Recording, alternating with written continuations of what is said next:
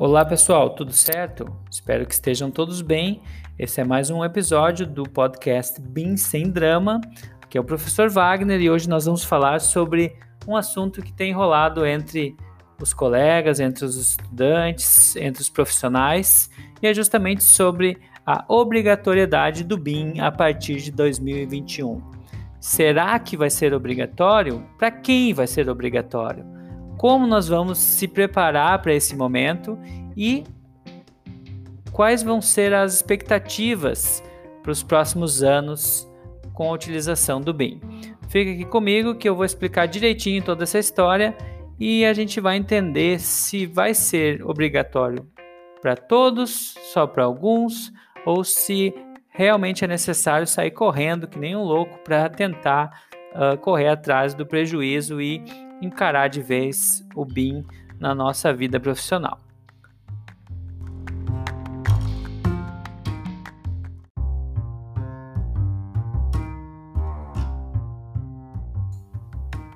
Bom, toda essa história começou em junho de 2017, quando o governo federal criou o Comitê Estratégico de Implementação do Building Information Modeling.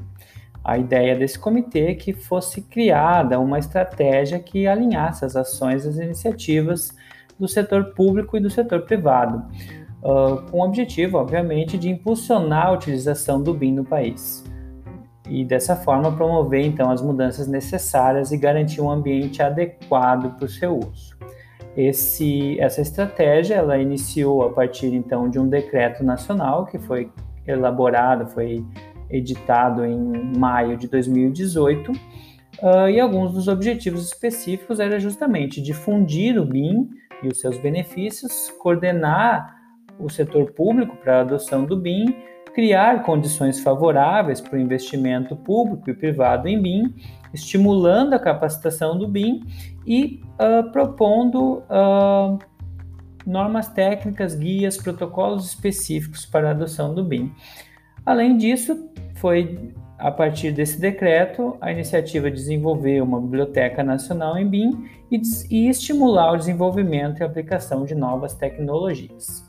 Esse decreto acabou sendo substituído em 2019 por um novo decreto que reiterou alguns dos objetivos e incluiu algumas questões como uh, mais especificamente o comitê gestor, como ele seria organizado, e um, a criação de um grupo técnico de trabalho que fosse levar adiante essa estratégia. Quando a gente fala na estratégia nacional de disseminação de BIM, a gente está falando de um grupo de trabalho de, de pessoas buscando atender alguns objetivos específicos e atender e obter alguns resultados, certo? Alguns resultados esperados. Inicialmente, o que se esperava dessa estratégia era aumentar a produtividade das empresas em até 10%, reduzir os custos de produção das empresas que adotarem o BIM até 9,7%, aumentar em 10 vezes a adoção do BIM no país. Então, se falava que em 2017 a gente tinha aproximadamente 5% do PIB da construção civil utilizando o BIM, com a meta de chegar até 50%, e elevar em até 28,9% o PIB da construção civil, uh, aumentando os patamares estimados de 2% ao ano para 2,6% entre 2018 e 2028. Então, são 10 anos de trabalho para buscar esse patamar de produção.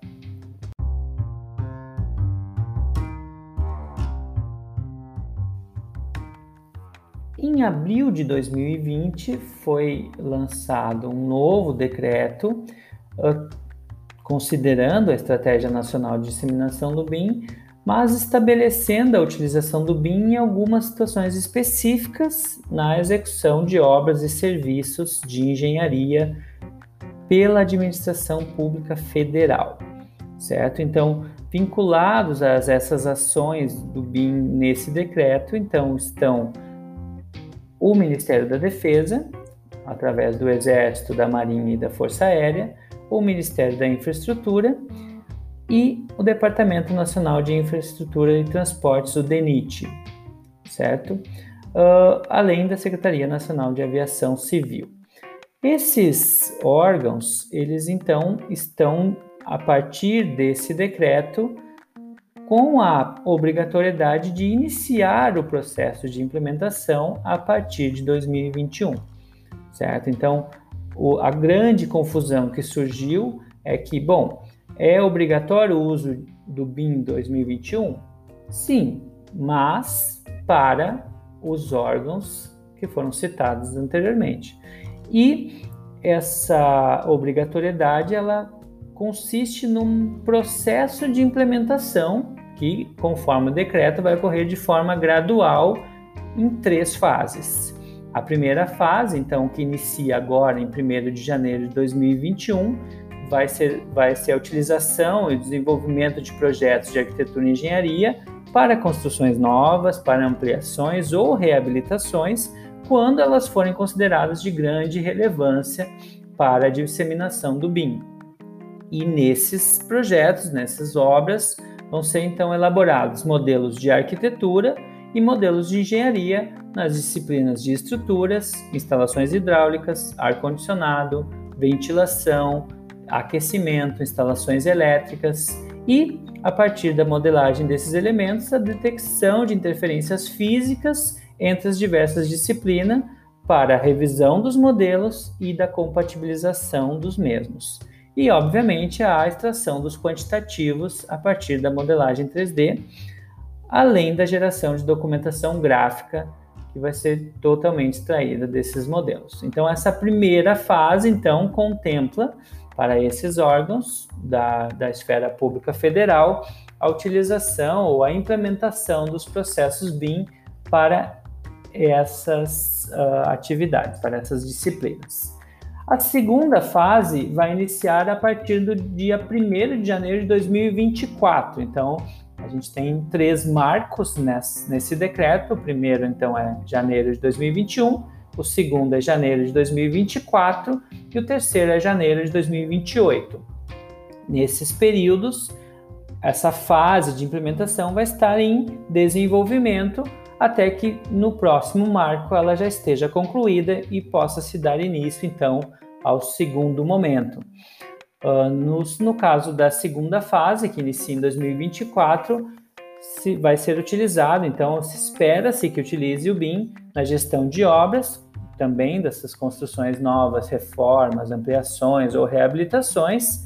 Uh, com os mesmos usos previstos na primeira fase, além, é claro, da orçamentação, do planejamento e do controle de execução de obras. Ou seja, nesse momento aqui vai se estar inserindo o BIM 4D e o BIM 5D a partir de 2024, certo? E também a atualização do modelo e informações de as-built para as obras que tenham, uh, para todas as obras que tenham sido realizadas ou executadas com a aplicação do BIM. E a partir da terceira fase, então, uh, que começa em 2028, se prevê o gerenciamento e a manutenção do empreendimento após a construção. Então, a gente já vai estar falando aqui de 7D, o Facility Management, uh, utilizando, claro, todos os usos previstos na primeira e na segunda fase, certo? Então, a a estratégia, ela criou uma espécie de roadmap, certo? Uma, um, um timeline para que os órgãos públicos da esfera federal, em especial os órgãos do Ministério da Defesa, utilizem sim o BIM de forma obrigatória, ou seja, todos eles vão se adequar a essa nova realidade.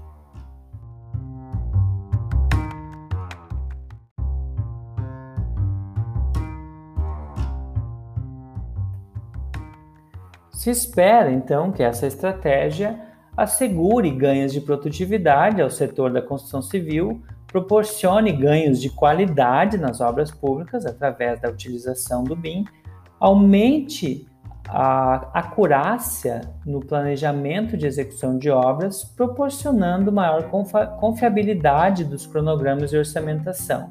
Estamos falando aqui de precisão no planejamento das obras, para que evite uh, atrasos no, nas obras públicas. Contribua então com ganhos em sustentabilidade por meio da redução de resíduos sólidos da construção civil, contribua com a melhoria da transparência nos processos licitatórios, e isso obviamente vai depender de bons contratos em BIM, reduz a necessidade de aditivos contratuais de alteração de projeto, de elevação de valor e de prorrogação de prazo de conclusão e de entrega da obra, que são problemas recorrentes na esfera pública. E o BIM pode sim trazer alternativas de soluções para isso. Eleve o nível de qualificação profissional na atividade produtiva, vai exigir que profissionais melhores qualificados estejam atuando em todas as etapas, tanto do projeto quanto da execução, e estimule a redução de custos existentes no ciclo de vida dos empreendimentos. Então, todas essas alternativas de uh, resultados que se espera a partir da utilização do BIM são parte dessa estratégia, ou seja, você cria uh, um caminho para que os órgãos passem a utilizar de forma obrigatória a tecnologia, buscando atingir esses resultados. Obviamente, esses resultados vão ser medidos, vão ser publicados e vão ser avaliados para que ele, num processo de melhoria contínua, traga melhores resultados a cada ano e que essa estratégia possa ocorrer de forma gradual e sem drama.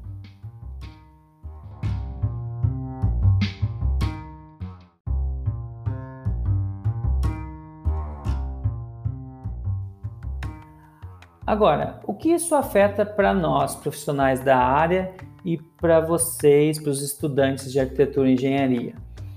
Basicamente, só este movimento de uma obrigatoriedade numa esfera maior, hierárquica, trouxe a, a necessidade, ou já no mínimo a curiosidade, de querer entender e querer uh, explorar as possibilidades do BIM. Então, isso de certa forma traz para mais perto da gente a a iniciativa de buscar informações, de fazer treinamentos, de capacitar as equipes, de ampliar as soluções de BIM nos escritórios. E na graduação, algumas iniciativas no sentido de treinamento de software que podem uh, culminar num profissional que vai se formar com entendimento, algum conhecimento sobre BIM e que eventualmente vai vir a trabalhar no escritório que utiliza tecnologia ou até trabalhar em um desses órgãos públicos que vão exigir profissionais capacitados.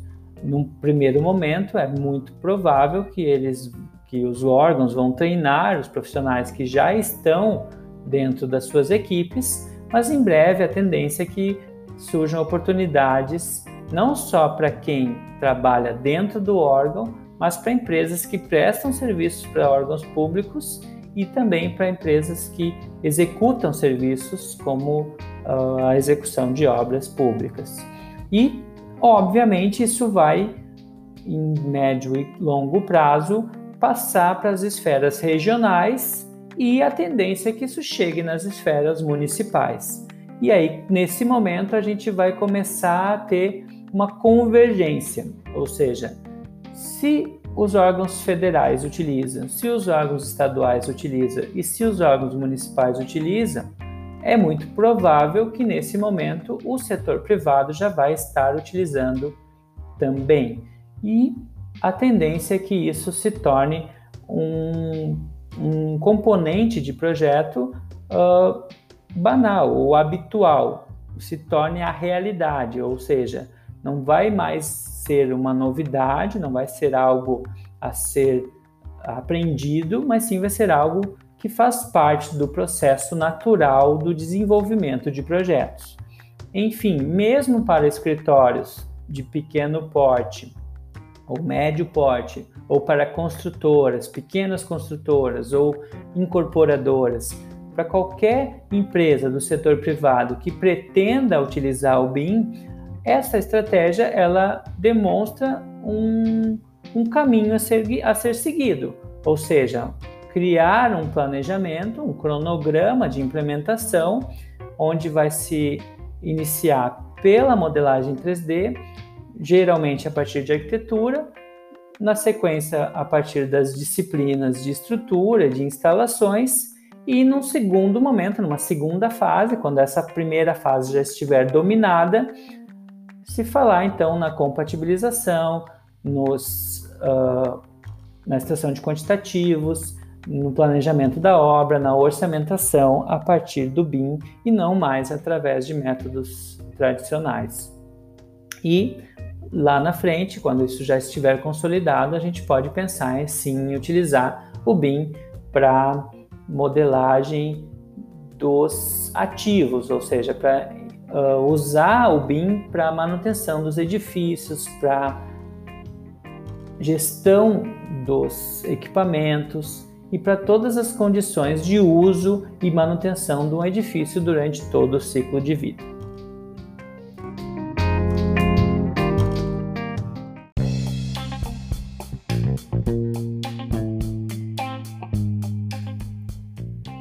Finalizo então esse episódio dizendo que sim, o BIM vai se tornar obrigatório a partir de 2021 para órgãos públicos da esfera federal. Para empresas privadas, pequenos escritórios, não, não é obrigatório. Cada um pode continuar utilizando o seu próprio processo, usando aquele software que sabe usar bem, e esse vai ser o melhor software, o melhor processo, aquele que você está bastante habituado, bem acostumado. Agora, no sentido de mudar para o BIM, eu sempre digo que deve-se primeiro entender os objetivos, o que se pretende com isso, o que eu quero com o BIM, onde eu quero chegar e a partir daí sim criar uma estratégia interna de implementação. Então, fica como ah, uma, um aprendizado que essa estratégia possa ser aplicada sim dentro dos processos internos dos escritórios das, das pequenas e grandes empresas. E a partir daí, a utilização do BIM vai se tornar gradualmente o, o normal, ou seja, o que é de fato o processo a ser utilizado na grande maioria dos dos processos de elaboração de projeto e execução de obra, certo? É muito provável que isso demore algum tempo, e aí eu aproveito para trazer aqui a referência do Reino Unido, que iniciou um processo de implementação lá em 2011 e está chegando agora em 2021 no terceiro nível de maturidade. Mas esse assunto dos níveis de maturidade fica para outro episódio e me despeço aqui. Espero que eu tenha atendido a dúvida. E agora, quando alguém comentar sobre a obrigatoriedade do BIM, vocês já sabem o que responder. Um grande abraço a todos e até a próxima.